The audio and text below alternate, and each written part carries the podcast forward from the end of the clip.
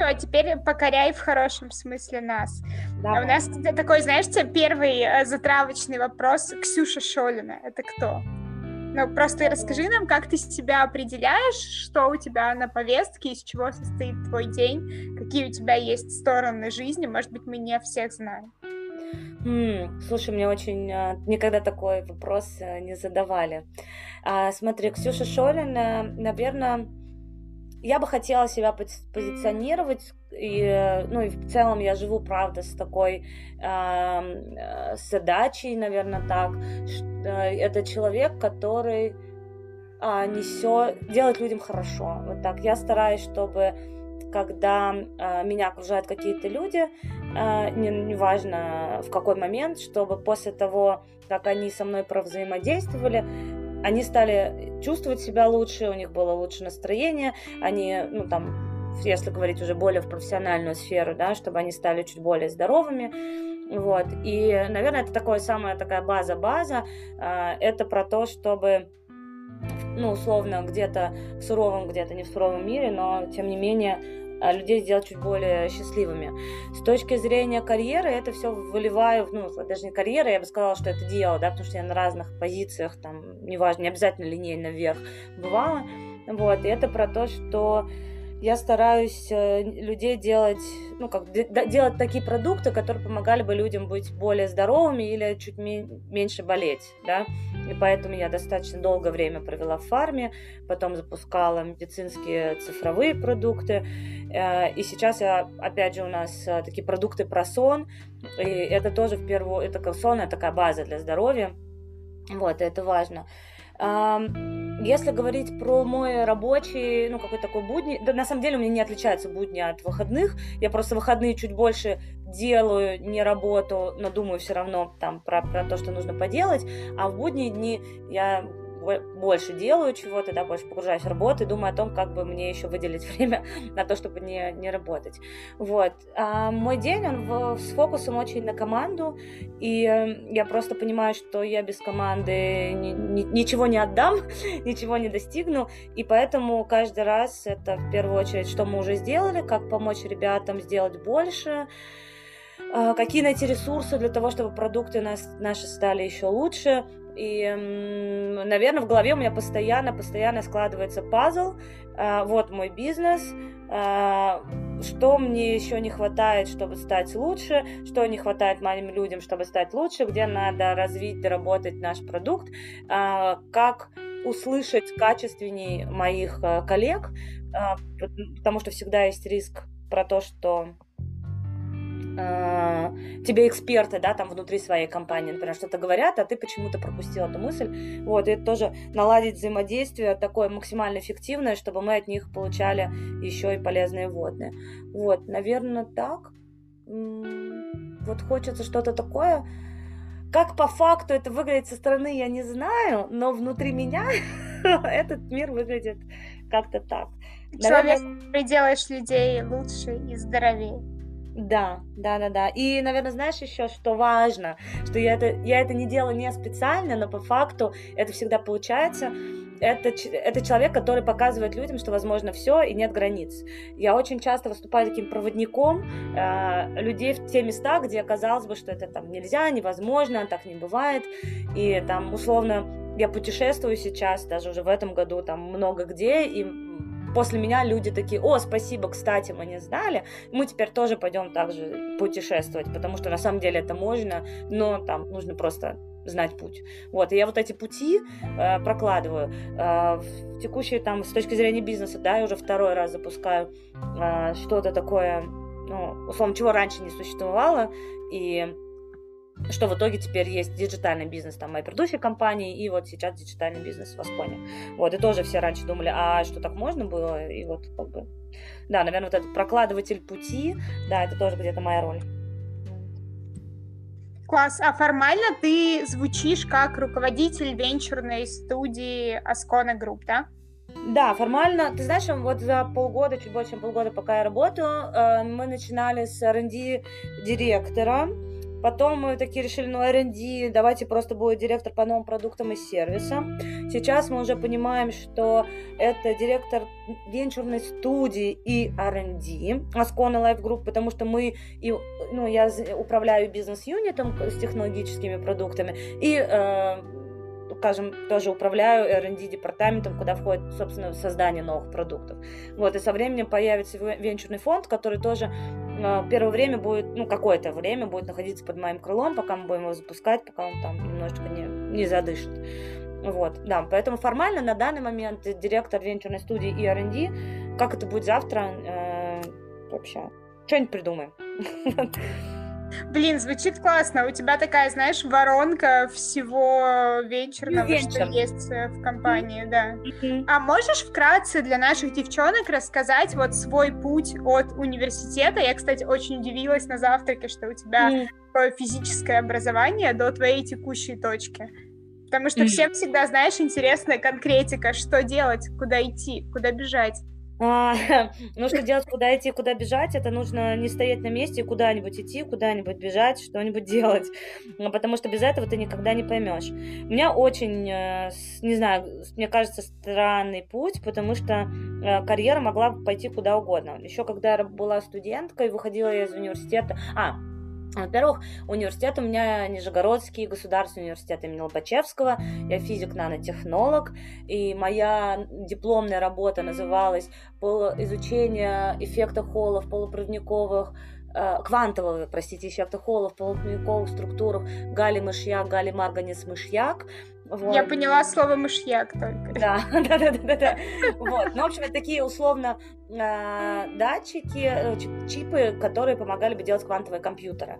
Вот. И наверняка это сейчас уже используется. Я просто уже немножко не отслеживаю эту историю. И по факту мы изучали э, твердое тело и, нанострук... и различные эффекты наноструктурированных материалов, там графены, фуллерены, э, нанотрубки, как это сейчас можно использовать, как это можно производить, вот, э, всякие жидкие кристаллы, которые при, ну, вообще-то жидкость, но при наложении внешних условий они могут принимать кристаллическую форму. Ну, в общем, тема интересная, я могу за бокалом вина об этом рассказать, вот, но как бы особо мне это в жизни не пригодилось, кроме там нескольких э, моментов. Ну, во-первых, структурированный мозг, во-вторых, у меня сейчас большой кусок хардвера, и ну, я понимаю, как это все работает, да, там электрические цепи, ну, микроэлектроника вся понимаю, как работает, материалы как работают, почему из таких не таких, почему у нас сейчас кризис, а, там, китайский, да, по производству чипсетов, то есть вот это все мне понятно, и это мне помогает, скажем так, где-то меньше тревожиться.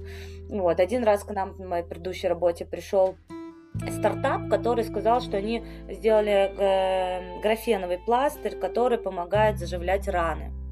Вот, то есть ты условно приклеиваешь этот графеновый слой, и он почему-то заживляет раны. И, в общем, я смогла задать правильные вопросы и выяснить, что, во-первых, там заживляет да нет, и, во-вторых, самое главное, что на серийное производство они, дай бог, выйдут через там 10, лет. Вот, и, соответственно, а, никак это в бизнесе, ну, сейчас это там, сложно использовать. Вот, это все, что касается моей, там, моего образования. Потом я пошла первые полгода, я, поскольку я работала, пока была студенткой во дворце, о, там, в детских лагерях, э, в роли такого культорга, вот, у меня даже где-то фотка э, сохранилась, где написано, что чтобы нам вечером не было скучно, праздник любой нам сделает Ксюша. И вот это тоже, да-да-да, это тоже мне... Чтобы нам в воскресенье утром не было скучно. Скучно, да, я вам пригоню Завтрак нам сделает Ксюша. Абсолютно. И когда у нас сейчас был день рождения, который мы там с сестрой организовывали, конечно, все было на мне. И мне в кайф. Я э, людей запускала, это мне помогает очень организовывать команды, в частности, да. То есть мне это легко, мне это приятно, людей свести, озадачить, правильно, пр- правильные задачи правильным людям раздать, чтобы все светились, а как бы от этих задач как бы не, не тухли. Вот. И в частности, например, я хожу под парусом и э, в роли рулевой, и мне тоже очень понятно, э, как работают люди. Вот, что, что их мотивирует и как их веселит. Самое главное, что, что их веселит. Ведь когда людям с тобой хорошо, они с тобой что угодно могут делать. Вот. Слушай, ну а вот у меня вопрос, знаешь, это дополнительный про... Давай. Вы же совсем не похожи. Собственно, ты про сестру упомянула.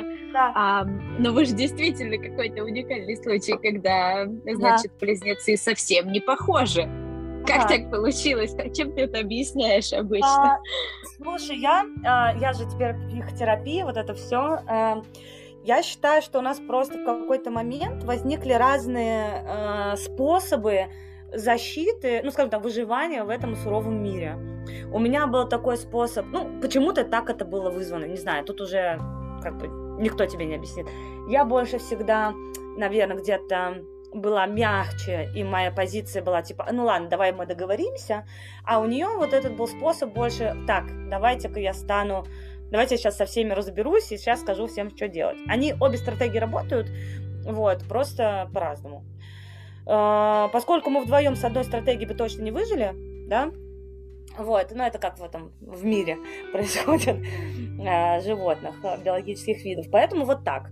Э, наверное, не знаю почему, но почему-то вот разные. ДНК у нас одинаковые, семья у нас одинаковая, школу мы одинаковую закончили, университет мы одинаковый закончили. Но вот она всегда у меня была э, как же там, ну, в общем, лидером правкома, лидером совета студентов, команда КВН, игры э, в ночной дозор, потом отдел воспитательной работы со студентом. Она уже, она никогда не работала на подряде, у нее всегда был собственный бизнес, всегда был успешный бизнес. Э, ну и, в общем, вот такой у нее был путь, он шаг за шагом был успешный, мой путь был чуть другой ну, тоже вроде неплохой. вот. Ну да, я просто помню, что это был там единственный случай, когда вы, а, ну, как сказать, на моей практике, да, близнецов, наверное, все так говорят, когда близнецы празднуют день рождения порознь, а, абсолютно по-разному, и наоборот, как бы то, что вы делали в этом году, было удивительным, когда вы решили вместе это сделать, еще и костюмы придумали. Да, слушай, на самом деле это тоже вопрос а, опять же, доверие, это мы к этому пришли сейчас, и мы сейчас очень четко чувствуем, что мы друг другу большая поддержка и сила, и вместе мы там один плюс один там 500, да, а не два. Но это, ну, к этому нужно было прийти, мы к этому шли больше 30 лет, чтобы вот так вот стать э, таким вот сильной-сильной командой. До этого это было все больше про соперничество, потому что у близнецов вообще любых братьев сестер всегда есть соперничество, и э, это мешает. Как только ты это убираешь и, и перестаешь тратить на это энергию, а фокусируешься на том, что да, э, в чем-то она лучше, в чем-то лучше я, вместе мы лучше во всем этом. Вот, и, э, конечно, это э, дорогого стоит. Но это где-то психотерапия, где-то жизненный опыт, где-то там ситуации. Э, ну, в общем, мы, типа, я надеюсь, что будет так. Мы, на самом деле, мы никогда не праздновали день рождения вместе, вообще никогда. Наверное, первый раз в 7 лет, второй раз в 16, и это было ужасно. Ну, мы, ну, там, вообще, по разным причинам. В частности, мы разбили всю посуду в доме, потому что у нас упал стол. Вот. Э, ну, тоже бывает. Да, Почему тоже бывает, но он просто упал, то есть никто его там ничего не делал. Вот, но от 16 с тех пор мы не празднуем вообще, потому что я хочу свой день рождения, она хочет свой день рождения, она хочет своих друзей, а, я хочу своих друзей, они всегда были очень разные, наши друзья. И вот мы как-то сейчас пришли к той точке, э, когда наши друзья, ну, скажем так, синергичны, потому что до этого такого не было. И тут, э, ну, так, так вот, так сложилось. А, и поэтому было прикольно, что мы собрали вот этих всех 200 человек, э, синергичных друг другу людей, и, условно, помогли всем перезнакомиться. И получилось супер классно. Но это было впервые, вот вы присутствовали, все, кто присутствовал, присутствовали на событии, как бы, если 34 плюс 34 сложить, 70, э, ой, 68-летней такой истории. Вот. Поэтому да. Мудрость. Вот, ну, мы Очень интересно, потом... что ты э, признаешь вот как-то, э, что раньше было не так, признаешь какие-то, не знаю, там, ошибки, которые вы делали, и вы это прошли, проработали и стали вот этим вот да. целью. Ну, если ты не признаешь это, то ты это не пройдешь. То есть тебе нужно признать, что да, был так, сейчас будет по-другому. Я хочу, чтобы было по-другому. Вот, это такой вот а, совместный э, шаг там на, на, на синергию. Вот. Ну, всегда было как бы неплохо, да, но сейчас прям супер классно. А, надеюсь, что оно так и будет. Нам все равно... Блин, а это вот ваше слово, прости, я вклинюсь, да, супер класс. Да, да. Это Анина слово или ваше вдвоем слово? Ой, слушай, я не знаю, на самом деле люди говорят, мы говорим одинаковыми фразами. Я вот не верю, вот супер класс, вот, но... это прям вот, это, да? это я, я вот ассоциирую, да, вот это вот, все будет у нас супер класс. Слушай, может, это из школы, вот, или может, там от бабушки, э, не знаю. Но я за ней иногда замечаю, э, что она говорит там мамиными словами, я говорю, что ты мне тут флешбеки устраиваешь из детства. Вот, это, ну, наверное, я тоже такое говорю, но э, как бы это весело. Вот. Да. Да. А как ты считаешь, наличие ну... сестры-близнеца тебе а, помогло вот эту чувственность к команде развить? Ну, то есть ты, по сути, всю жизнь была в команде, как родилась. И да, и в ней остаюсь. А, ну, наверное, в целом эмпатия, которая у меня есть, конечно, она вызвана тем, что я этот навык как-то без, бессознательно тренировала. Потому что, ну, так так случилось. Это может быть даже не в контексте Ани, но вообще наличие сестры-близнеца меня очень многому научило в партнерстве. А, ну, потому что ты постоянно, у тебя постоянно есть партнер, и ты можешь э, его считать партнером, а можешь считать его конкурентом. И когда ты для себя решаешь, что да, это партнер, и ты начинаешь уже думать по-другому. Ты уже начинаешь думать, ага, я могу вот это, а значит, тут вот человек может вот это. И, ну, как бы ты на мир по-другому глядишь. И когда мне очень часто бывает, что я даже сама за собой замечаю, когда мне кто-то рассказывает про партнерство, например, про бизнес-партнерство, что типа вот мы вдвоем построили бизнес, и у нас возник вот такой конфликт, мы его так разруливали. Или мы построили семью, и у нас возник такой конфликт, и мы его вот так вот разруливали. А у меня на все эти ответы есть ну, вопросы и сложные ситуации, у меня есть ответ. И своя ситуация, но она ровно с одним партнером, да, с сестрой, что у нас вот возникла такая ситуация, и я ее там, или мы ее разрулили вот так. И, и это смешно, потому что, ну, как бы, это не, и не про бизнес, и не про семью, да, это вообще про сестринство, э, но, ну, вот эти партнерские ситуации, они ведь из разных э, ролей, что ли, из разных ситуаций, они переходят, то есть потому что это все равно взаимодействие двух людей. Поэтому, наверное, отвечает на твой вопрос, э, да, помогает, но не, не так, чтобы я там все кейсы прорешивала на ней. вот. И там и училась эмпатии, так, а так я смотрю на Аню, у нее дернулась там э, ресничка, или сегодня чуть-чуть другой запах, она подружилась с другими духами, или вот сейчас она а, три раза вздохнула, и это значит, и я так к каждому человеку прислушиваюсь, нет, такого, такого нет. Вот. Но в целом чувствительности и такому, э, наверное, принятию я очень много, многому научилась. Я в плане эмпатии нас много учили еще в всяких командных э, историях в, комп, ну, в американских компаниях, в которых я работала. Вот, ну ладно, давайте вопрос был как карьера. Вот, да, да, да. карьеры, да. Да, да, да. Про, про сестру я могу бесконечно говорить, это правда такой просто э, колодец, колодец. Как э, Маша вчера говорила, там целый океан. Вот. Так, короче, карьера. Вот у меня закончился университет, я работала детским педагогом-организатором, и, соответственно, после университета мне нужно было в Нижнем Новгороде искать работу, и целых полгода я работала педагогом, организатором в экологически спортивном отделе Дворца детского юношеского творчества имени Чкалова. Вот. А, прекрасное было время, супер странное. Э, вот, не знаю, как там оказалось, зарабатывала я там 4000 рублей. Вот, э, была прекрасная зарплата. Эм, и я параллельно, естественно, как-то пыталась найти работу. В Нижнем Новгороде это не так просто. Ты чаще идешь просто работать продавцом каким-нибудь, которым я тоже работала, пока была студенткой, и продавцом, и официанткой. Официантка вообще моя самая любимая работа. Потому что, опять же, что? Ты делаешь людей счастливыми. Вот, поэтому это, да, это была прям любовь моя. Вот, ну и, соответственно, я нашла работу и вышла на позицию э, аналитика аналитика производства. Вот, и целых два года практически я работала в, э, холдинге Оргхим, который занимался производством нефть, там, продуктов из нефтепереработки. То есть мы, мы делали масла дистилляторы, ой, масла пластификаторы, эм, э, масла дистилляционные всякие сосновые, терпениолы, и они, ну, они потом шли сырьем на разные другие продукты. Вот эмульгаторы для в общем, все, что, из чего можно было сделать покрышку, духи или, ну, и, какой-нибудь кучук. Вот. А, это было прекрасно, мы внедряли там систему, которая называлась ERP, поэтому я развлекалась тем, что делала всякие, ну, как процессы, производственные процессы, и потом перекладывала это на систему, и мы, соответственно, потом зашивали в производственные карточки, потом план производства, план продаж, план логи... ну, логистический, закупок и так далее. Вот было супер интересно, и я оттуда поехала в Москву, Э, с целью, что я очень хочу международную компанию. И я там сделала несколько карьерных ошибок, э, нашла международную, да не международную, и в итоге, наверное, моим таким ну, в чем-то удачей это была компания Unilever, э, в которую я вышла просто потому, что на собеседовании парень, который меня собеседовал, он был в носках в разноцветную полосочку.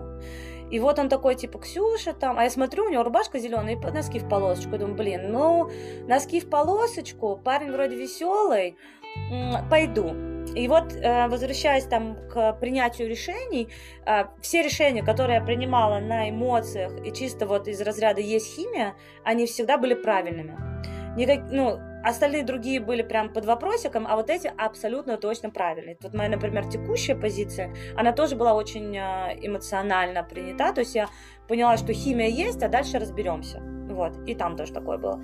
Вот, и два года я в Unilever внедряла э, систему бизнес-аналитики. Мы там строили базу данных из всех источников данных, которые были на тот момент в Unilever. Это система Nielsen, э, система маркетинговая, трейд-маркетинговая, система продаж вторичных от дистрибьютора, система первичных продаж и мерчендайзинг. Это все, что выставлено на полке в больших магазинах типа метро, где ты никогда не увидишь, ну, на тот момент, это было там 7 лет назад, ты никогда не увидишь продажи с точки, потому что тебе их никто не даст, но как минимум проверить, что стоит на полке, ему ты можешь. Вот. Ну и это была такая система, которая потом была основой для расчета бонусов всей sales команде, всей команде, всей аккаунтов и дистрибьюторов.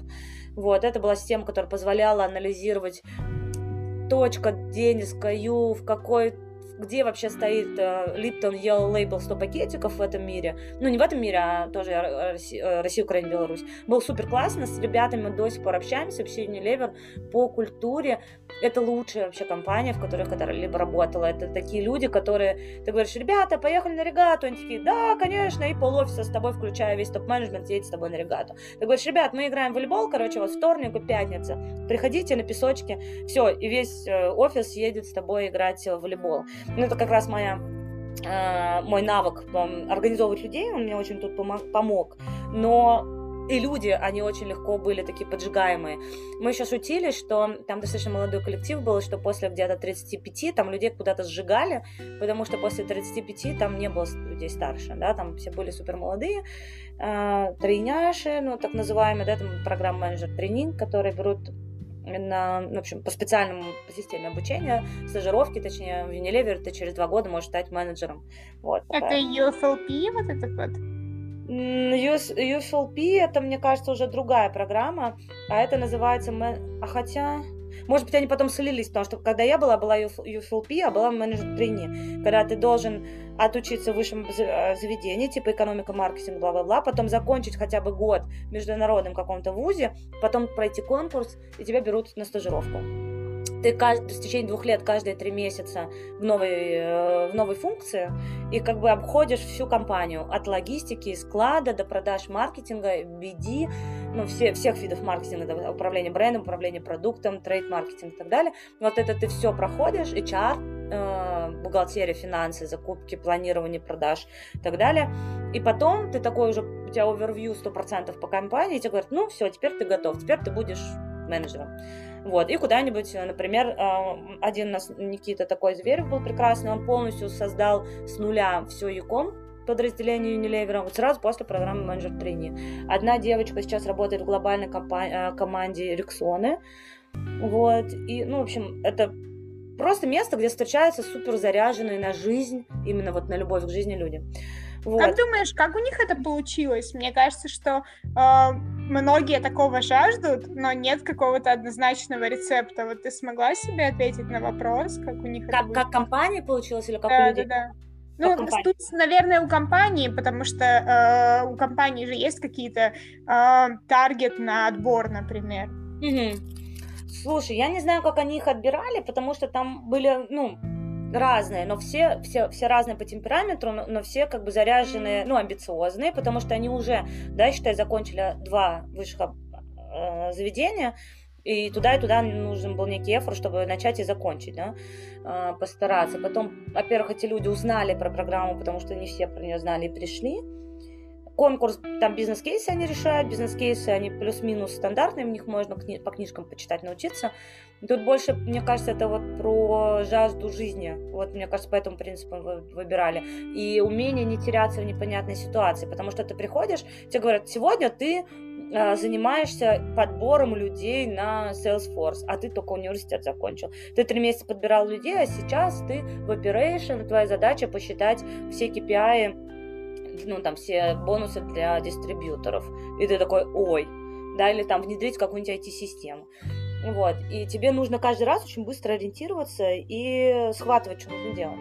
И, соответственно, там люди вылетали в течение этих там двух лет, и на выходе появлялись прямо люди, которым действительно было нужно, действительно интересно, действительно были готовы. Вот, ну, на самом деле, успех лидерства, успех э, причина успеха часто это умение действовать в непонятной ситуации. Или даже не умение, а не боязнь вставить в себя в ситуацию полной неопределенности. Вот как только ты умеешь не тревожиться, а спокойно искать решение в ситуации полной неопределенности, вот сразу ты становишься там на порядке более э, готовым к успеху, чем любые другие люди. Вот. То есть не обязательно обладать набором знаний, скиллов, там, soft там, и так далее. Тебе нужно просто уметь, когда ничего не понятно, а, понять, куда идти. Ксюша, как ты думаешь, этот навык вообще его можно развить или с ним ну, нужно родиться? Он тренируем, он тренируем, то есть ты один раз не побоялся, ну там не побоялась и сделала, и пошла туда, куда вообще непонятно, второй раз, потом на третий раз, если ты все еще там без депрессии, нервных срывов и тебе не страшно и не больно, ты так, ну в целом ок, можно уже туда как бы походить. Или, например, в течение этих кейсов у тебя определяются там, ну, условно, твои границы, да, так называемые, которые ты для себя определяешь, что, например, окей, без денег совсем я не готов больше оставаться, но на, там, на понижение грейда готова. Или э, я не готова идти в табачку, да, например, э, но если мне предложат много денег, и для меня это главная мотивация, я туда пойду. То есть, ну, ты определяешь, какие для тебя точно да, точно нет. И когда у тебя абсолютно ничего не понятно, ты знаешь, что тебе полезно. И ты ищешь это свое полезное в той ситуации, которая, которая вокруг тебя образовалась. Вот. Это вот даже если немного говорить скорее про риски, да, то есть ты определяешь, что для тебя совсем какая-то рискованная ситуация, ты не можешь оценить, насколько вообще это выполнимо, или ты понимаешь, что да, есть риск, но с большей вероятностью я смогу из этой ситуации выйти и что-то выиграть. Да, да, да, да. Или, например, ты четко знаешь, что ты хочешь выиграть из любой ситуации. Mm-hmm. Вот. И э, в любой непонятной ситуации ищешь хотя бы это. Вот. Да. Блин, мне нравится, у нас прям получается книга, э, как книги бизнесовые пишут, там да. человека этап в жизни и э, lessons learned. Да, да, да, да и, да. и у тебя также. Ну вот, может быть, как сказал один мой друг, э, э, нейрохирург, он сказал, ну, вообще-то, я говорю, ну, что ты, Слава, ты такой умный, что ты будешь с этим делать? Такой, ну, вообще-то я хочу написать книгу. Я пока не хочу, но э, по твоим словам, может быть, когда-нибудь. Сейчас это можно. Можем прям записывать сейчас. Потом просто переложу. Ну вот, в общем, после Unilever что с тобой случилось? После Unilever я же шла... попала?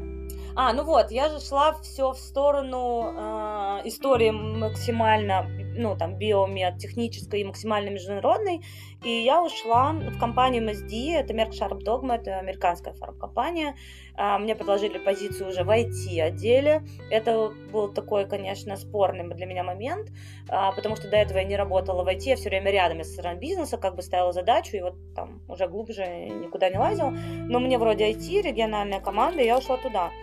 Вот. И 4 года я провела в МСД. Это было супер классно. Там тоже очень много э, ленингов оттуда вышло. Э, но э, чем было здорово, что я поездила, ну, объездила весь мир. Ну, не весь мир, но пообщалась точно, поработала со всем миром. Это абсолютно. Поездила всю Европу, Дубае, Марокко и так далее. Вот, это было супер, супер классно. То есть, когда ты уже внедряешь э, что-либо не для своего рынка, не для своей страны, а уже, например, региональное какое-то глобальное э, решение. У меня, например, была история э, про то, что у нас был проект э, для нескольких стран, и мы, у нас моя команда, которую я лидировала, она была частью Сингапура, Тайваня, из Швейцарии, э, Чехии и Праги, э, Канады и Америки. И нам бесконечно сложно было найти время для созвона, потому что все в разных часовых поясах, ну просто во всех часовых поясах. И это было вот такое интересное время, интерес, интересный проект. Ну, сама система была супер скучная, а вот, вот эта вот международность и такой вот челлендж, что мы такие все разные, надо там один документ на всех написать. Это вот было клево. Мы там, там я уже начала заниматься инновациями, мы делали, делали MSD Innovation Factory. Это такой был э, онлайн-хакатон для ребят, кто в делает продукты. Вот, и я два года его пролидировала со стороны э, восточноевропейских рынков. Вот, и у нас были победители, мы вручали призы в Дубае, призы были не маленькие, по 20 тысяч э, евро на 5 команд каждый год. То есть это прям хороший такой приз. И здесь уже я поняла, что, ну, тут ты уже переходишь на, на бизнес-кейсы, да, и у тебя совсем прям бизнес-кейсы, ты понимаешь, что насколько рынки у тебя разные с точки зрения медицины в частности. То есть, например, для Марокко у них самую большую проблему, которую они решали, что у них необученные э, врачи, у них пациенты мрут просто от того, что им первую помощь оказать не могут. То есть там человека, например, инфаркт, инсульт, а они даже не знают, что с ним делать. И вот большинство э, компаний Марокко, они э, реализовывали именно вот такой кейс, как бы им помочь ну, врачам, как бы сделать более грамотных врачей. Вот. А, и когда Европа, например, решала вопрос, ну, условно, как, э, проходя мимо аптеки, узнать, что в этой аптеке тот самый препарат, который тебе только что выписал врач там вот в соседнем кабинете. Вот. Или когда...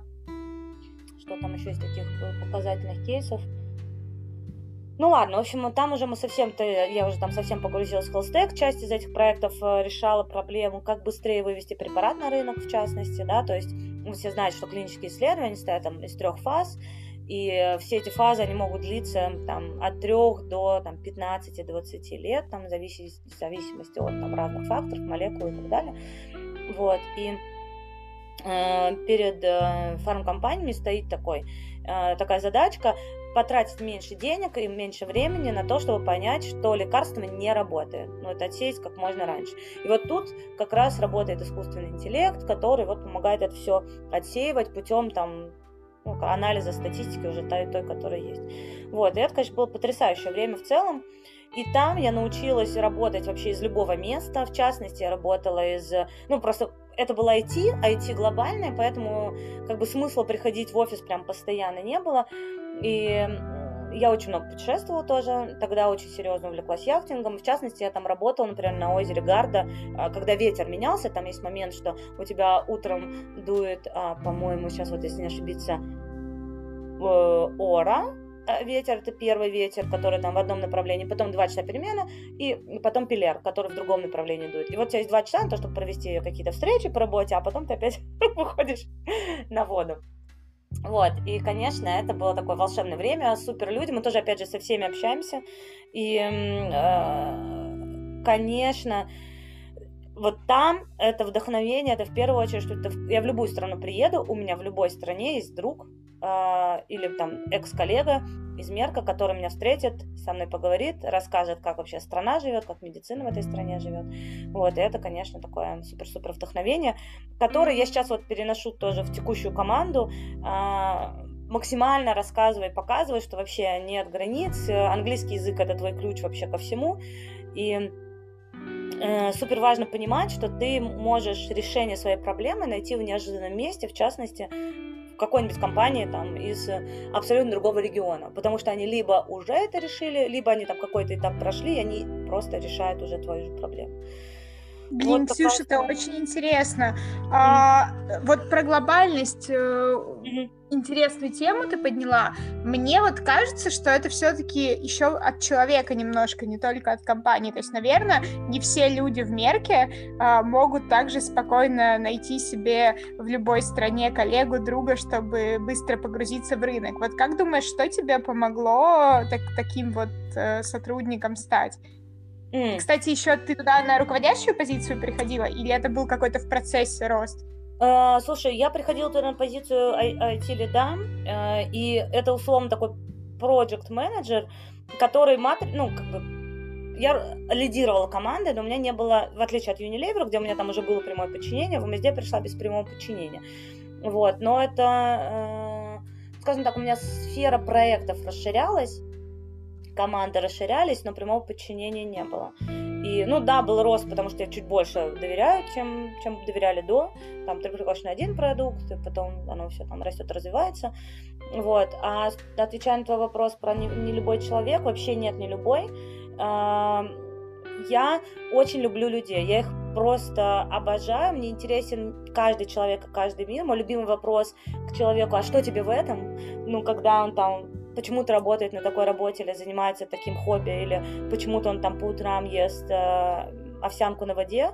Вот мне очень интересно узнать, почему он это делает. Ну, что, вот, что его мотивирует делать именно так, а не иначе. Вот, и вот этот искренний интерес э, к людям, к миру, к событиям вокруг, он, наверное, делает э, людей лояльными ко мне, потому что я не, не, никогда никому не вру, никогда никому не, не заискиваю. Если я что-то делаю, и мне интересно, мне это очень искренне интересно, и люди это ценят, искренность.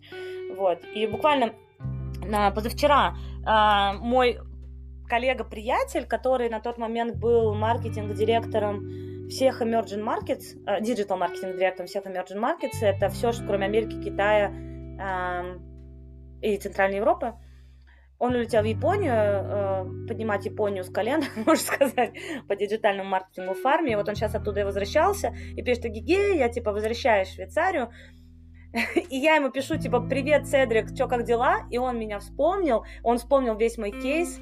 И, ну, в общем, как мы, ну, то есть, пять лет то, что мы не общались, вообще ничего не значило, потому что вот этот connection, тогда он был такой сильный, что мы вот до сих пор э, все равно продолжаем, чувствуем друг друга, можем общаться.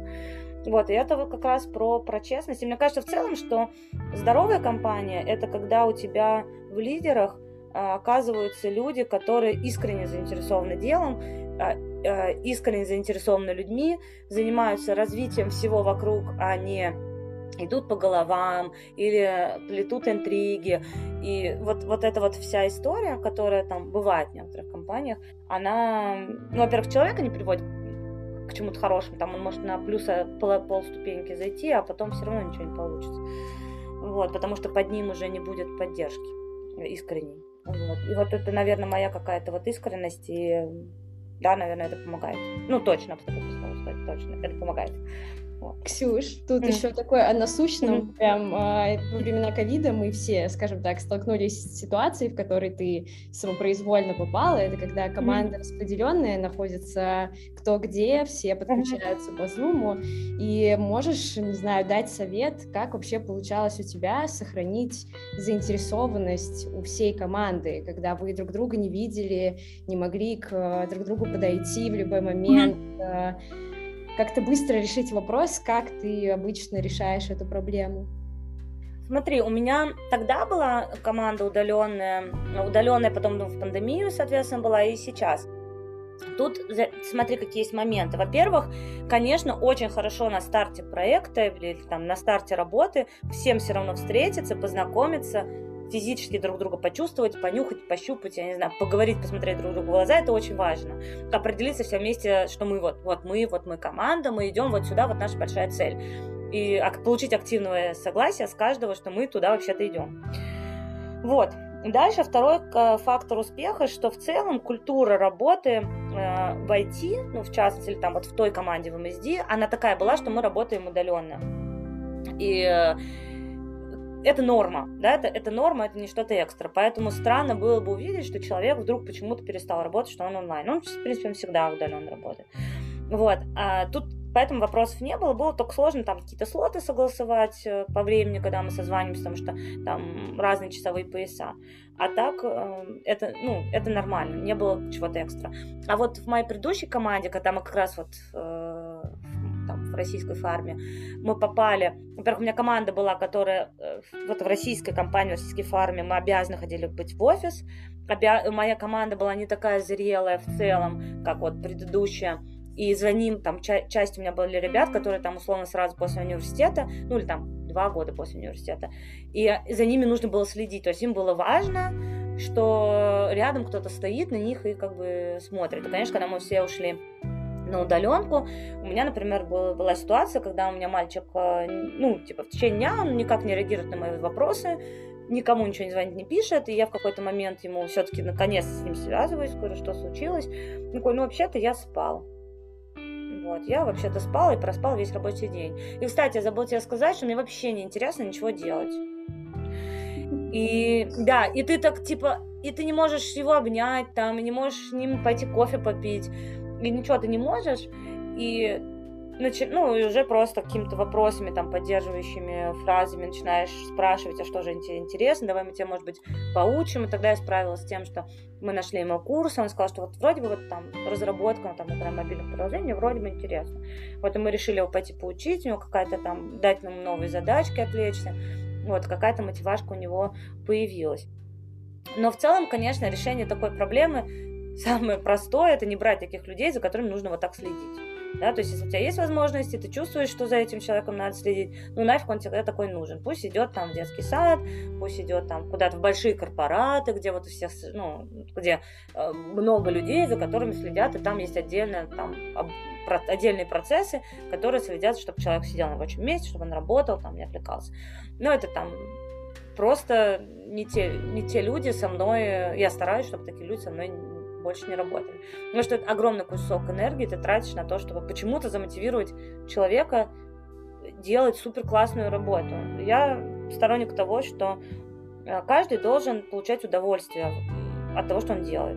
Если вдруг это не так, э, нужно понять, э, что, ну, где раздражитель, что мешает. И если это никак не фиксится там в текущем этапе работы, ну, значит, нужно с человеком расставаться, потому что ты ему так, ну, добро делаешь. Mm-hmm когда ты каждый день получаешь какую-то боль, а, тебя это в депрессию э, втягивает. И я как человек, который про добро и свет, я не хочу, значит, не приводить никого к какой-то грусти. Вот, поэтому, ну, в пандемию мы там старались как могли. Я сама, на самом деле, там подвыгорела здорово. Это было сложно, и мне там тоже, тоже нужна была помощь, несмотря на то, что у меня еще и команда была. Вот. В текущей команде мы тоже работаем удаленно, и тут самый большой вопрос э, выбрать правильных людей. Второй вопрос стараться не тревожиться и так и решить, что да, я команде доверяю, я же их выбрала, выбрала. Они мне доверили свою жизнь, карьеру, доверили. Я им могу доверять, могу. Результаты они приносят, приносят. И вот когда тебе почему-то тревожно, что тебе кто-то не реагирует на твои вопросы, ты просто вдыхаешь и выдыхаешь, три раза еще раз вдыхаешь и выдыхаешь, стараешься лишний раз не писать, не спрашивать, а просто довериться на то, что результат у тебя будет. Там неважно в моменте, что он делает, этот человек, потому что у него нету фиксированных начала и конца рабочего дня. И пока это работает. То есть пока мои ребята супер классно приносят результаты, и даже больше, чем эм, чем я думаю, и для меня огромнейшее удовольствие, когда я, например, их не трогаю, а они как-то там сами пошли, договорились, все сделали, и уже приходят такие, а мы вот, кстати, тут там встретились, поговорили, и вот смотри, что у нас получилось. Вот, и, конечно, это просто для меня просто... Э, я на, на самой верхушке счастья нахожусь, когда я никого ни с кем не сводила, я никому никакие задачи не ставила, никого ничего не подсвечивала, а оно все само случилось, потому что общая цель понятна, э, направление понятно, задачи понятны, и они просто все туда сами идут, потому что они взрослые, ответственные, профессионалы, эксперты и так далее. Вот. В общем, самый главный совет — это находить своих людей, которые смотрят с тобой в одном направлении да. и не бояться расставаться с теми, кто не подходит тебе по каким-то причинам. Да, да. Ну что, теперь, может быть, мы перейдем э, к вопросам о сне. Я понимаю, девчонки, вы Можно как это еще два часа. вопрос про команду? Маленький, маленький, я надеюсь. Маленький, Мне только просто маленький. очень интересно, да. А, вот ты пришла и собирала с нуля людей а, в Асконе? Или там уже Э, нет, мне, у меня получилось, что мне дали троих. мне дали э, Лену, которая делает мобильное приложение, мне дали Машу, которая вот делает на всяческие физические продукты, и мне дали еще у нас на руководитель лаборатории в Коврове, э, Иван, и вот его еще тоже дали. Вот, а потом остальных я уже добирала, уже своих. У меня был, была возможность, то есть мне говорили, вот тебе люди, тебе не нравятся, ты можешь от них избавляться сколько угодно, то есть там решать, тебе решать. Мы тебе uh-huh. вот подготовили команду, э, не нравится, все, твое решение, никто тебе там мешать не будет. Но, э, скажем так, моя позиция такая, что лучше человека до последнего улучшать, помогать расти, ну, там, расширять все, все скиллы, которые есть, да, если он хочет. Если он не хочет, то все, все пока сразу. Как только человек, я вижу, что мне интересно, ему для него это мучение, мучение у него вообще есть другая какая-то повестка, ну, мне не нужно это. Это опять же будет про ну, про насилование, да, и я не люблю это делать. Вот, ну да, пришли, у меня был, у нас, конечно, был сложный путь, у меня внутренние демоны боролись, потому что новые люди, ты это же не ты их выбрала, да, они тебе достались. Mm-hmm. Нужно научиться доверять, нужно научиться видеть неплохое, хорошее, и, и в первую очередь фокусироваться на том, что на вопросе, они-то мне сейчас доверяют, а я-то что для них сделала, чтобы они мне доверяли, и чтобы они со мной работали, хотели быть моими партнерами. Вот, и чаще задавать себе такой вопрос, нежели вопрос, а вот я не знаю, что вот она там сейчас делает вообще, вот сейчас время 10 часов, я написала уже 15 минут, ответа нет, да, и э, это сложно было, мне сложно, и девчонкам было сложно. Вот, но сейчас то, что я вижу спустя там чуть больше, чем полгода, конечно, у нас совсем другой уровень работы, и результат совсем другой, и мне кажется, мы вроде бы уже так это притерлись. И даже тут не, даже не ну да, наверное, притерлись. То есть мы вошли, как это, знаешь, э, гаечка, винтик, да, все вот встало на свои места, понятно. И у нас было много вопросов, мы тоже смеемся иногда, что типа, Ксюш, ну тебя же отказнички типа достались. Я говорю, нет, мне достались самые талантливые люди. Потому что реально все девочки, они там в операционном бизнесе, ну, не вписывались в силу того, что там совсем другие задачи. Там все, все вот эти, даже трое, там, Иван тоже, они все делают некое волшебство, которое в операционном бизнесе продажи штук продуктов ценности не очень много несет.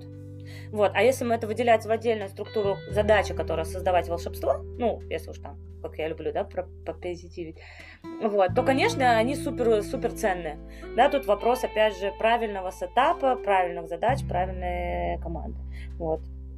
Но остальных, да, я набирала сама уже. Как и... удалось быстро найти людей с достаточно узкими компетенциями на рынке? Ну, то есть кажется, что инноваторы в сфере сна это должны быть суперпрофессионалы. Ну, то есть э, тут без, не то, чтобы я там твои компетенции как-то принижаю, но они просто другие.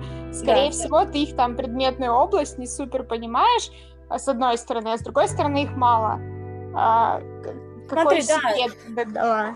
Ага, ну я не смотрела на сон в целом, то есть сон, конечно, хорошо, но мне нужно было, например, направление, а, условно, мы запускаем телемедицину, да, неважно чего, и я искала себе человека, который бы мог лидировать медицину, вот, и взяла, ну, и, и, соответственно, скаутила по такому же принципу.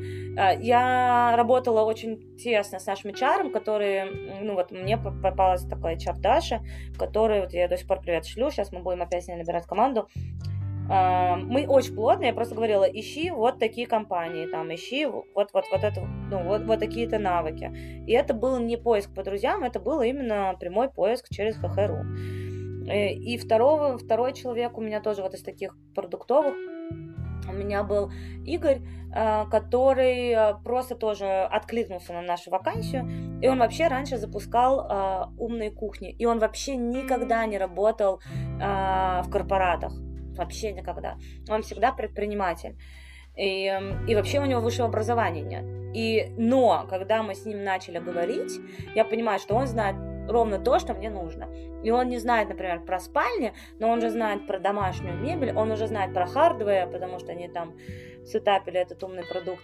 И он уже знает, в принципе, там, индустрию мебельщиков, это было более чем достаточно, а, чтобы его взять.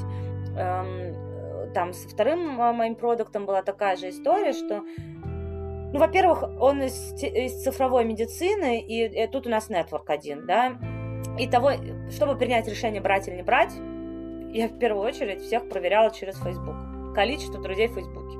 И это так смешно, потому что некоторых я не брала. И, э, например, я знаю этого человека, я смотрю общих друзей, и такая, хм, странные общие друзья, например, и там еще поговорю, понимаю, что нет, не мой человек. А с кем-то там, э, я вижу, что у меня там 100 человек общих друзей, и я понимаю, кто эти люди, я понимаю, что это за тусовка, и даже я лично не знаю этого человека, но я понимаю, какие у нас там ценности, интересы, и вообще, где, какими тропинками, условно, мы ходим. И это очень помогает.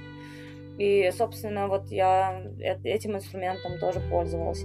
А один раз у меня случилась просто такая химия, я набирала человека на ну, на исследование. И я просто после 15 минут разговора с, э, с девочкой, я поняла, что все, мне не важно, что она умеет, я просто вижу, как человек мыслит, а у нее очень такой не, короткий опыт, э, но она у меня сейчас руководит целым направлением, потому что она суперструктурная.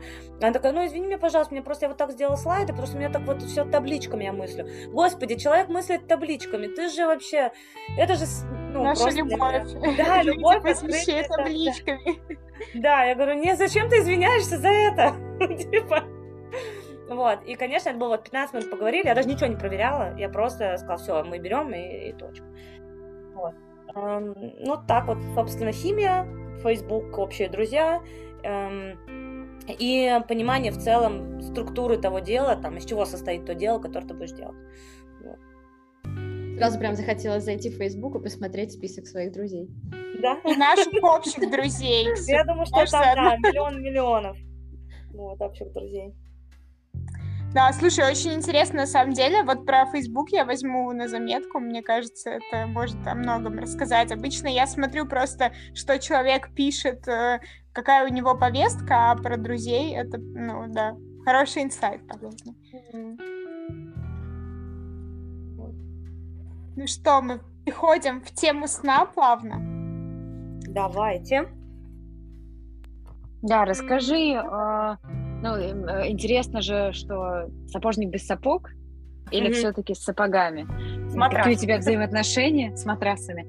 А, и, ну, давай сначала, да, вот именно с твоей, да, стороны, то есть э, как ты относишься ко сну сама, а потом поговорим про то, как, э, собственно, что ты видишь на рынке, вокруг и так далее.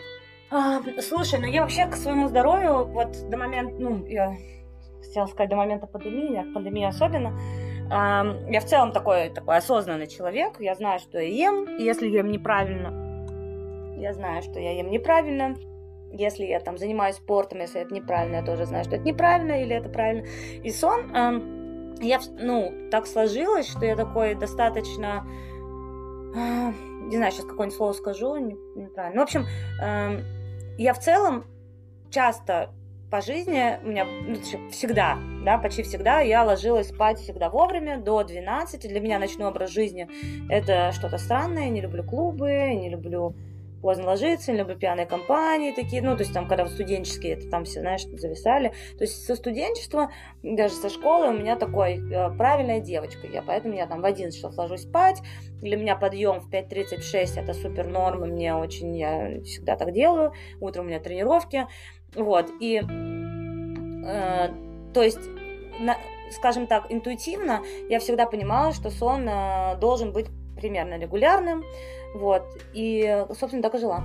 А потом, а что потом? Потом я поняла, что 6,5 часов сна это как-то недостаточно, хотя раньше было всегда норм.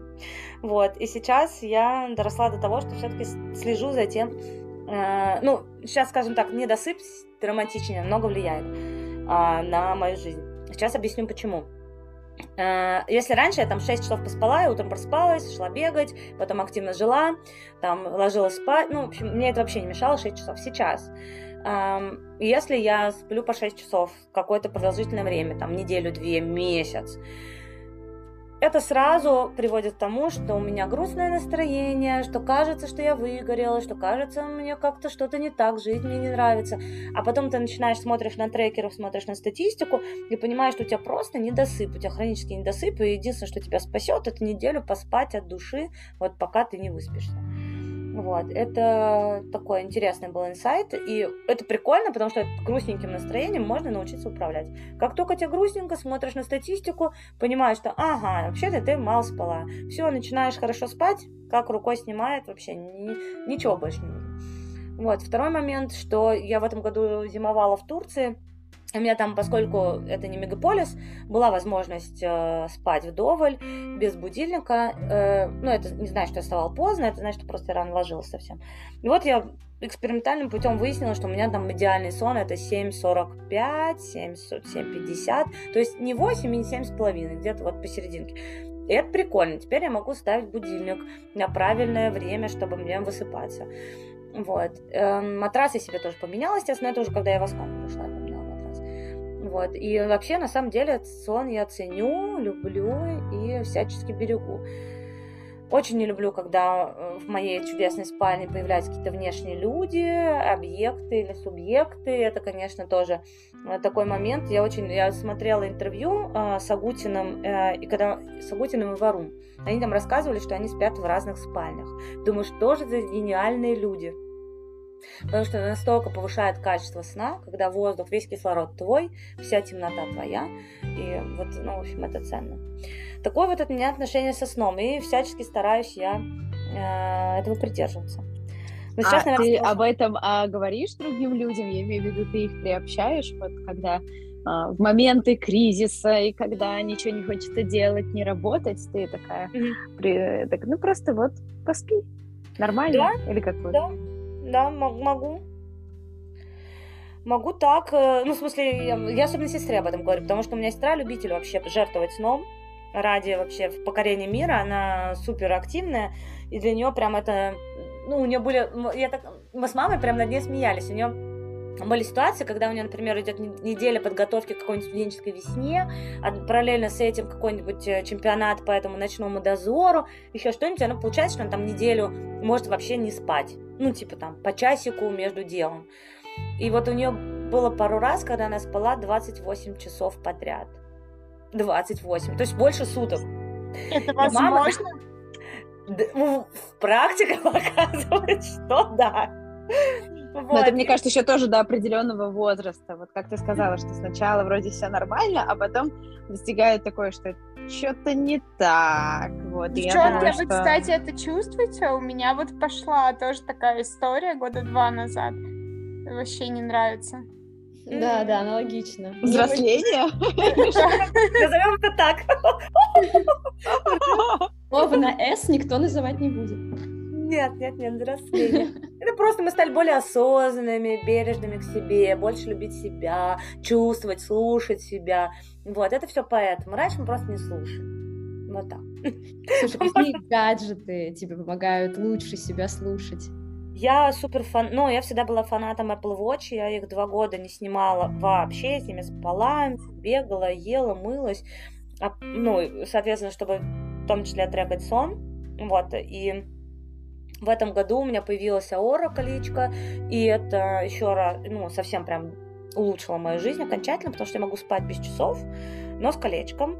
И вот оно как раз очень тщательно трекает REM-фазу, она трекает, э, как раз статистику подводит, если ты долго очень спишь помаленьку, она тебя подсвечивает. То есть раньше я должна была подумать о том, что что-то не так, зайти в статистику и посмотреть. То колечко, оно такое сразу, ну, приложение говорит, вообще-то ты долго спишь помалу.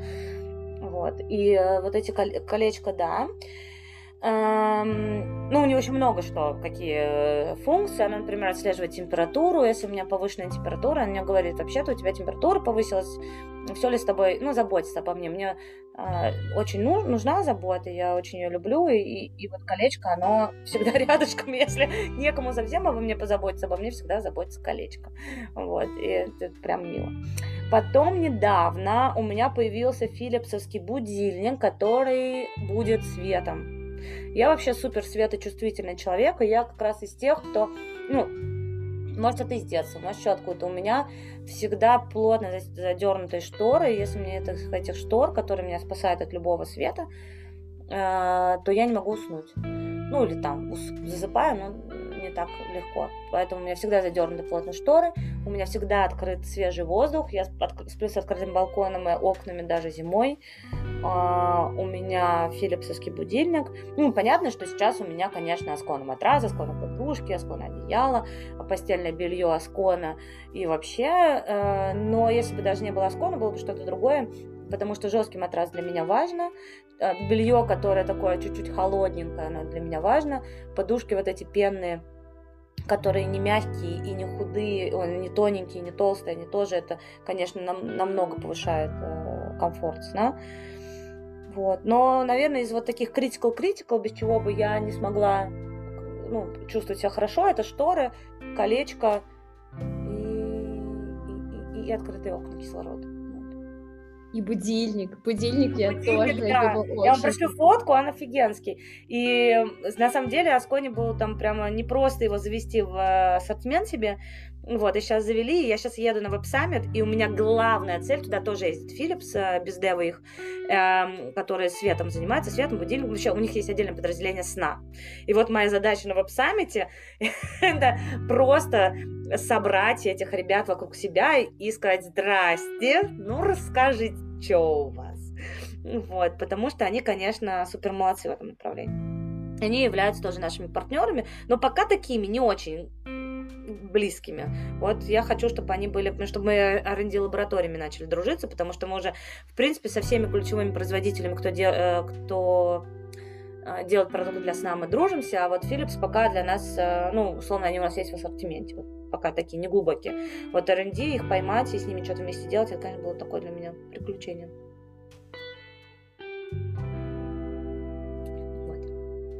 Класс. Прямо, давайте, знаешь, туду быть... листочек, что про сон себе делать. Можно еще да. последний вопрос? Ты хочешь Давайте мы немножко, да, будем, а, мне кажется, уже просто нас Ксюша сегодня обещает на целую книгу. А, мы, конечно, все запишем, вот, но, тем не менее, за один раз, за один подход книгу не написать. Давай, Лиз. Последний Финальный вопрос от Лизи. Girl Power вопрос, да. Э, есть ли женское лидерство? Да. Я считаю, что да, потому что подход мужчин и женщин к лидерству, он разный. Ну, конечно, понятно, что у всех людей разный, да, но я, например, у меня сейчас команда из 12 человек, которые пополам девочки, пополам мальчики. И может быть, это в силу нашего менталитета, например, да, может быть, это в силу, ну, разного, но именно вот в моем случае, в моей команде, есть разница в э, женском подходе и мужском. Мужской он такой больше про то, что так, Ксюш, я, значит, мне нужна твоя вот в чем-то помощь, вот сейчас я скажу, а нет, я уже разобрался, здесь уже помощь не нужна, короче, завтра принесу результат. И до последнего ты не знаешь, что там происходит, и только в последний момент у тебя такая лампочка, пам-пам-пам, это коробочка, бантик сверху, и вот, кстати, я тут сделал. Да, и и супер результат, но вот этот момент, что тебя максимально не вовлекают, э, максимально я без тебя, я все знаю, я молодец, э, супер, ну, как бы вот такая само, больше самостоятельная работа. И это тоже лидерство, да, что я взял всю ответственность на себя, я это несу, и вот, пожалуйста, несу результат. С точки зрения э, девча, ну, как бы девча, женского лидерства, да, оно такое больше про, про вовлечение, про э, женское лидерство, оно такое про Discovery. Давайте посмотрим, какие ресурсы есть. Давайте посмотрим, как это все складывается в структуру. Давайте всем расскажем, может быть, кто-нибудь что-нибудь нам поможет. Э, и они меня вовлекают больше. Вот. И эм, скажем так, это всегда такое что-то какое-то общее дело. Вот, все, что касается женского, это тоже лидерство. Ты тоже больше про то, что ты приносишь результат или там делаешь свое дело искренне, но а, а, оно немножко другое. Оно про, про то, что давайте сложим пазл, да, и соберем людей, и, и, и, и вот прокоммуницируем. Более открытое такое лидерство. Вот. И, наверное, вот именно в моем случае э, женское лидерство, оно все равно более структурное, четкое, понятное, открытое. Мужское лидерство, оно более хаотичное, более творческая э, и более самостоятельная. Вот. Поэтому, да, женское лидерство есть, и я это так вижу.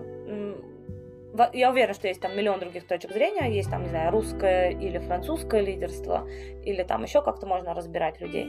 Но нет, я верю, что женщины, да, и вообще я вообще очень искренне верю, что на самом деле, на самом деле, сейчас меня, может, обвинят в чем-нибудь, но мне кажется, что все-таки задает э, тренд к развитию и вообще путь к развитию именно женская часть мира. А мужчины, они уже его развивают. Вот, наверное, как-то так. Ира, прости меня, пожалуйста, но я очень хочу задать еще один вопрос, раз Ксюша... Ладно, последний вопрос от Маши. Лиза больше не задает вопросов. Раз Ксюша... Хорошо. А, ладно. Начала говорить про мужское лидерство. Есть ли вообще какие-то у тебя проблемы с э, вот лидерами, мужчинами в твоей сфере? Э, сталкиваются ли характеры, сталкивается ли видение? Можешь о чем-то таком поделиться, может быть, о каких-то конфликтах? Ну, прям конфликтами я, наверное, Вообще в жизни мне как-то так повезло, я в конфликты в какие-то ну, не, не попадаются они на пути, mm-hmm. есть какие-то сложные ситуации, ну, ну, там, скажем так, конфликты не негативные, а, скажем, какие-то ситуации, которые нужно, которые нужно проговаривать. Mm-hmm. Слушай, на самом деле ну, миллион э, миллион вещей таких, где я чувствовала себя супер некомфортно. Один раз мне там один сотрудник, мы собирались на встречу как раз Яндекс, и он э, такой говорит, ну что, Ксюша, ты пойдешь, да? Что мне им сказать, что я с мамой пришел? Ну, в смысле? Ну, типа, ему было так неудобно, что пацанам идет пацан с какими-то девочками, и я не знаю, откуда у него это. Ну, откуда это есть. И я говорю, слушай, нет, э, ты придешь с командой, да, и э, давай мы с тобой как-то это выровняем уже наши ценности, иначе нам будет дальше сложно. Вот. Э, один, одному вот как раз, когда я пришла, у нас человек взрослый, ему там больше 40, ну, больше 40 лет, не, ну, как бы он просто взрослый мужчина с опытом, и там, когда-то у него было какие-то подчинения, вот, ему было очень сложно меня принять как лидера, как, э, ну, как лидера с точки зрения хардверной разработки, как лидера тех, технического склада ума, как лидера в корпорации, в которой он уже там работает десятилетия, я только пришла и так далее. Но и он не принимал очень долго, до тех пор, пока мы не получили первый результат, мы не получили второй результат, пока не получилось так, что каждый человек в моей команде там приносит, ну, как бы создает что-то, и у него хорошо получается. И э, как бы он это видит, и тогда он же как-то так э, вроде бы, как будто бы понял, принял и, э, ну, как бы, и, и, и, нормально начал жить. Вот.